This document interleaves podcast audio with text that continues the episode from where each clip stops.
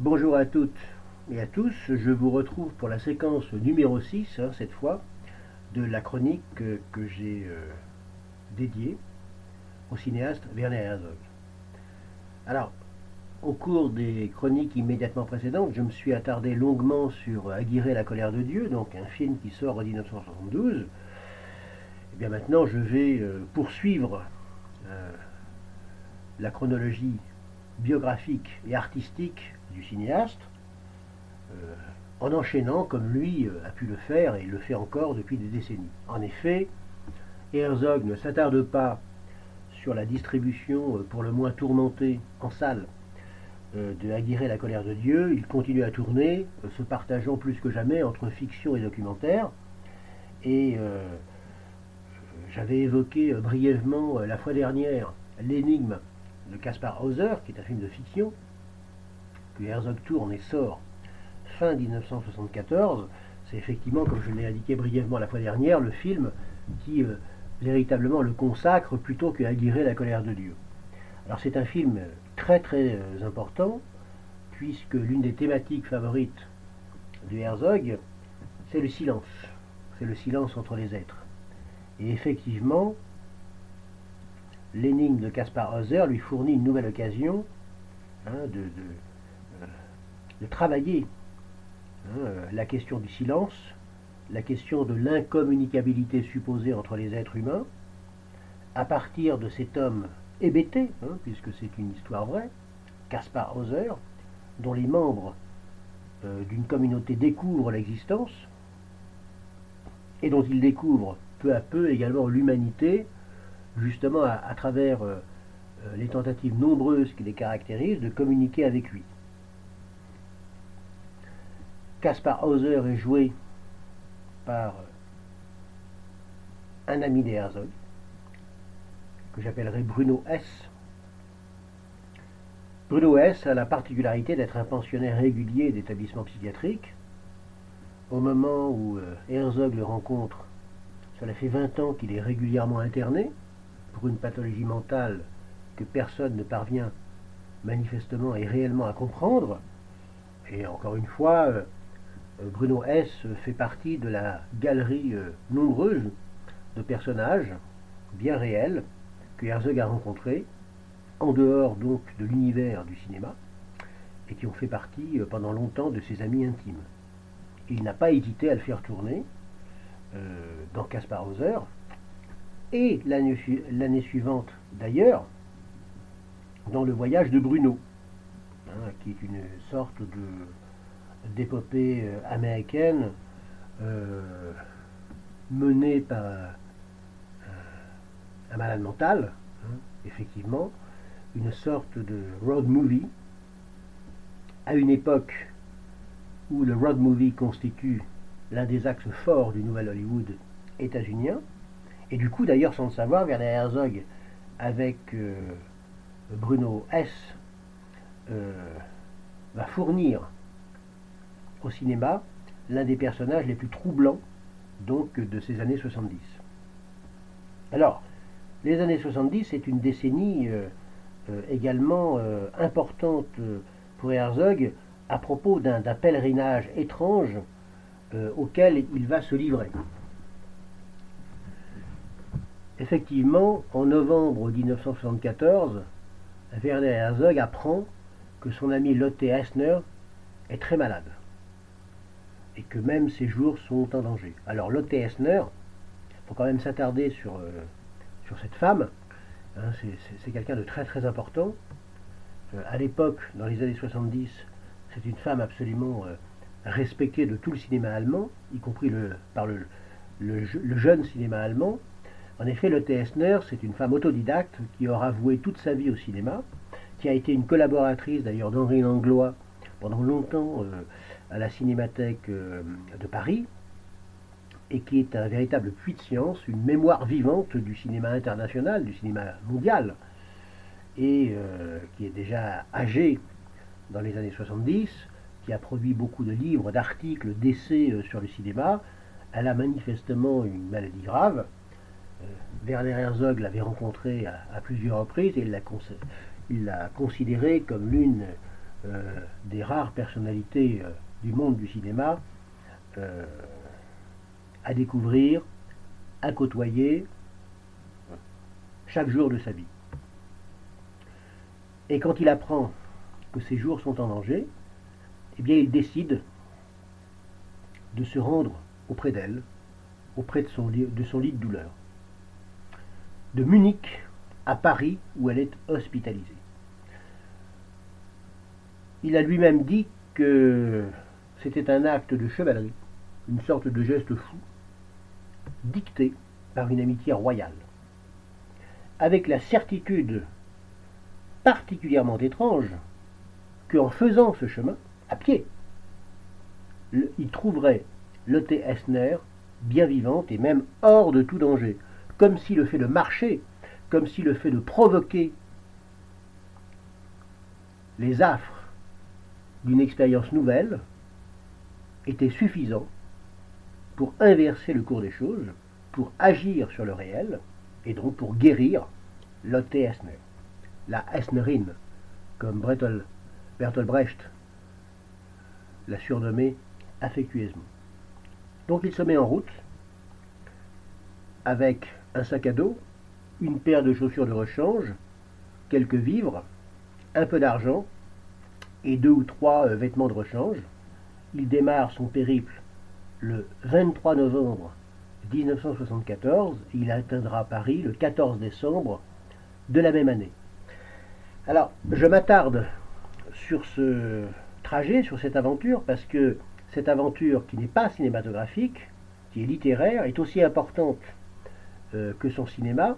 Elle est partie intégrante de son cinéma et euh, elle est aussi importante que son cinéma pour euh, tenter de décrire et d'expliquer hein, le personnage de, Werner Herzog. Elle entre complètement dans une démarche d'artiste total. Et de fait, au cours de ce périple éprouvant et épuisant, en plein hiver, en traversant la forêt noire notamment, il va tenir une sorte de journal de bord, des carnets. Et plusieurs années après, vers la fin des années 70, en relisant ce carnet de route, il décidera d'en faire un livre qu'il intitulera Sur le chemin des glaces. Et la surprise, quelle que soit la traduction française du livre, on a manifestement affaire à une œuvre. Pour moi, et je ne suis pas le seul à le penser, ce livre marque l'entrée de Werner Herzog dans la littérature, et vraiment sans forcer le trait. J'en citerai un passage immédiatement. Un passage qui euh, se trouve dans le premier tiers du livre. C'est un petit livre. Hein. Quelles que soient les éditions, il fait à peine plus de 110 pages. Dehors, le vent ébouriffe la forêt. Ce matin, noyé, la nuit a été rejetée par des vagues froides et grises.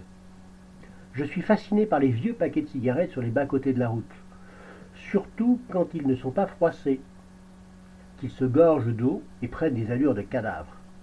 Les angles s'arrondissent et la cellophane s'emplit de buée que le froid transforme en fines gouttelettes d'eau.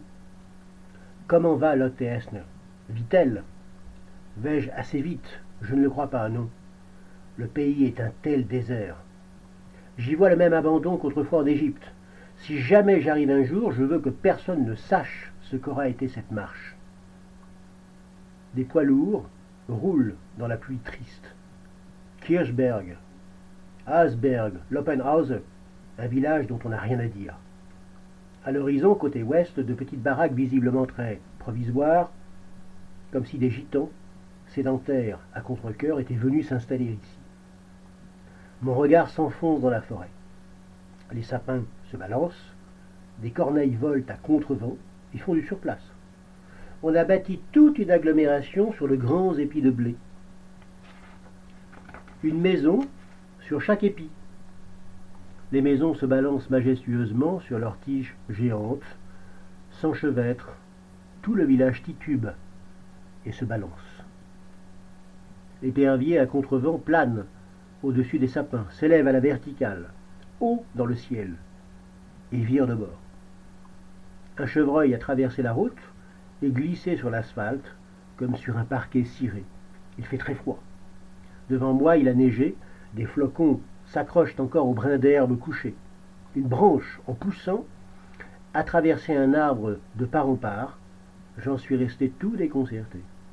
En outre, d'un village mort, montent des aboiements de chiens, comme j'aimerais voir quelqu'un à genoux devant les croix, au bord des routes. Toute la journée, des avions ont volé en razmot au-dessus de ma tête. Une fois, j'ai même cru voir le village des pilotes. Quand on écrit ce genre de choses, à peine projeté, protégé par un abri de fortune, dans le froid, et sans avoir rien à manger, moi j'ai tendance à considérer qu'on est un grand écrivain. Un grand écrivain, tout simplement. Petit à petit, Herzog achève son périple, arrive à l'hôpital à Paris, et le Esner est guéri. Elle vivra encore plus de dix ans, et ils se verront régulièrement. Herzog aura une phrase, comme il en a toujours dans ces cas-là, on pourrait même un jour constituer une espèce de bréviaire, ou tout au moins de recueil d'aphorismes, à propos de Lotte Asner. Elle ne devait pas mourir, pas encore, c'était trop tôt pour le cinéma allemand. Et puis Herzog enchaîne. Il réalise un long métrage de fiction qui s'intitule Cœur de verre, euh, qui repose sur l'adaptation euh, de la légende de Ias, H-I-A-S, un berger de Bavière qui vivait au XVIIIe siècle et euh, dont on disait qu'il était l'auteur de prophéties assez curieuses, voire même un peu absconses. La tonalité oppressante du film nous donne tout de suite une indication sur l'implication des comédiens, puisque ceux-ci acceptent d'interpréter leur personnage sous hypnose. C'est encore une idée singulière de Herzog. On a donc affaire à un film assez radical dans sa plastique, dans l'organisation de son récit, dans sa mise en scène, qui euh, va trouver beaucoup de difficultés pour avoir un public. Bon, en même temps, Herzog, il s'en fout, hein, il enchaîne, euh, il continue son périple à travers le monde, il multiplie les voyages, euh, oscillant toujours entre documentaire et fiction. Et là, en l'occurrence, en 77, il réalise La Soufrière, qui est un documentaire assez célèbre dans son, dans son œuvre. Hein, c'est l'un des moments forts des voyages d'Herzog concernant cette époque. Alors, euh, la soufrière est restée dans les mémoires parce que Herzog s'est approché au plus près du, fameux volcan euh, guadeloupéen, dont l'éruption était éminente à ce moment-là. C'est pour ça qu'il est venu avec une, équipe légère et c'est pour ça qu'il a fait ce, film. Euh, et il s'est approché au plus près du volcan alors que les habitants les plus exposés étaient partis déjà depuis des jours, des jours et des jours. Et en fait, il voulait filmer l'explosion finale. Hein, c'est-à-dire la destruction sans retour, le péril qui s'abat hein, sur toute la région, sans s'apercevoir qu'il le faisait au péril de sa propre vie et de celle de son équipe. Et Herzog sera déçu puisque l'explosion tant attendue ne se produira pas. Et il en concevra comme une vraie déception. C'est l'exemple même à ses yeux d'un rendez-vous manqué. Ça interroge aussi sur le jusqu'au boutisme du cinéaste, notamment à cette époque, qui n'a véritablement pas euh, euh, conscientisé le péril réel dans lequel il mettait les membres de, son équipe au-delà de sa propre vie.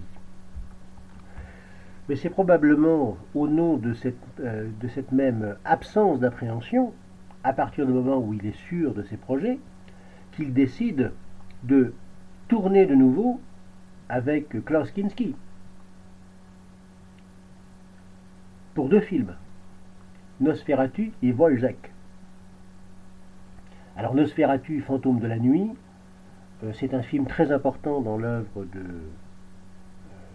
Herzog, puisque il est censé être un remake, comme disent les Américains, du fameux Nosferatu de Murnau, un des années 20, le, très grand film muet, l'un des plus grands chefs-d'œuvre de l'histoire mondiale du cinéma. Et euh, effectivement, ce qui est très très euh, intéressant, c'est que lorsqu'on voit le Nosferatu fantôme de la nuit d'Herzog, on est ramené à l'œuvre de Murnau, et euh, c'est comme si après coup on se disait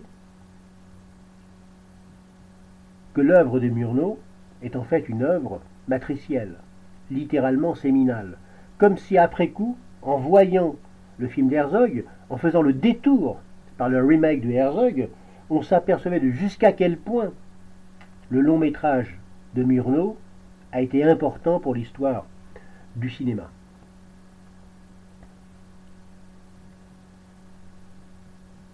De la même manière, toujours en enchaînant, Wojciech sera tourné en 18 jours seulement et en 27 plans. Alors Wojciech, c'est l'adaptation euh, cinématographique de la pièce célèbre de George Buckner qui date de la fin du 19e siècle et euh, qui permet à Herzog de démontrer jusqu'à quel point il est capable de changer de forme, de changer de style, de varier les procédés de mise en scène sans problème, toujours avec Kinski, toujours avec un Kinski tout aussi incontrôlable, mais auquel il finit par s'habituer. La décennie des années 70 se termine et Herzog entame celle des années 80, toujours euh, en enchaînant euh, euh, les fictions et surtout les, documentaires. Alors, il y a à noter un film d'alpinisme qui s'intitule Gâcher Brume, La montagne lumineuse, en 1984. Alors c'est une année euh, où Herzog redouble d'activité, puisque la même année, justement, euh, euh, on a La balade du petit soldat, toujours un documentaire qui est consacré aux enfants soldats du, du, Nicaragua, enrôlés pour lutter contre le mouvement révolutionnaire sandiniste. Et nous avons également l'excellent pays où rêvent les fourmis vertes, tourné en Australie, au milieu de tribus aborigènes dont le territoire sacré est convoité par une, une compagnie minière. Mais évidemment, aborder le début de la décennie des années 80 pour Herzog nécessite bien sûr d'évoquer Fitzcarraldo, une nouvelle collaboration, la quatrième avec l'acteur incontrôlable Klaus Kinski. Hein, euh, projet véritablement démentiel, dont le tournage démarre en réalité euh, début années 80, on pense en 81, pour se terminer en 82, et à propos duquel d'ailleurs Herzog espère retrouver les affres de la création et, d'une certaine façon les problèmes qu'il avait rencontrés sur le tournage d'Aguirre. Plus que jamais, Kinski est littéralement euh, accro à toutes sortes de substances. Plus que jamais, son comportement sera colérique, incontrôlable, outrancier, scandaleux. Et du coup, l'aventure cinématographique, tout autant aventure humaine, frôlera le désastre à plusieurs reprises et va euh, de ce fait euh, euh, nourrir toute une sorte de légende concernant la production, le tournage et la diffusion de Fitzcarraldo, bien sûr. Tout ceci tournant autour du personnage nauséeux de Klaus Kinski. Et c'est là où intervient d'ailleurs le deuxième livre, écrit jusqu'à ce jour hein, par Herzog, qui est un nouveau journal de campagne, Hein, un nouveau carnet de route euh, qui porte justement sur Fitzcarraldo. Mais contrairement à ce qu'on pourrait croire, ce deuxième livre ne concerne pas que le tournage de Fitzcarraldo. Hein. Euh, Herzog euh, a en effet passé à peu près neuf mois de repérage au Pérou, dans une région d'ailleurs très proche de celle dans laquelle il avait tourné à. Neuf mois, hein, donc euh, de ce qu'on appelle la pré-production, donc sur place. Et évidemment, euh, en faisant cela, il a eu l'idée de démarrer un carnet de route sur tout ce qu'il voyait, un peu comme lorsqu'il avait démarré son carnet de route dans les années 70 pour aller voir le Esner qui était devenu sur le chemin des glaces. Donc, un nouveau carnet de route est démarré. Il donnera lieu à un livre beaucoup plus tard, avec un superbe titre, Conquête de l'inutile. Alors je vais vous, en lire un extrait pour, euh, là encore, témoigner de l'extraordinaire plume qui caractérise Werner Herzog et qui, d'une certaine façon, euh, confirme l'entrée du cinéaste en littérature. La forêt vierge, vue du ciel, ondulait sous moi. Apparemment paisible, mais ce n'était qu'une illusion car la nature n'est jamais paisible en son être intérieur. Elle se défend contre les dompteurs qui veulent la dénaturer, et elle les ramène au rang d'animaux domestiques et de cochons rosés qui finissent par s'évanouir ensuite comme du gras dans une poêle. Une image dont on m'a parlé m'est venue à l'esprit. La grande parabole du cochon de Palermo tombé dans une fosse à eau usée de la place du marché. Il a vécu deux ans là-bas, en continuant de grandir et survivant grâce aux immondices jetés dans la fosse.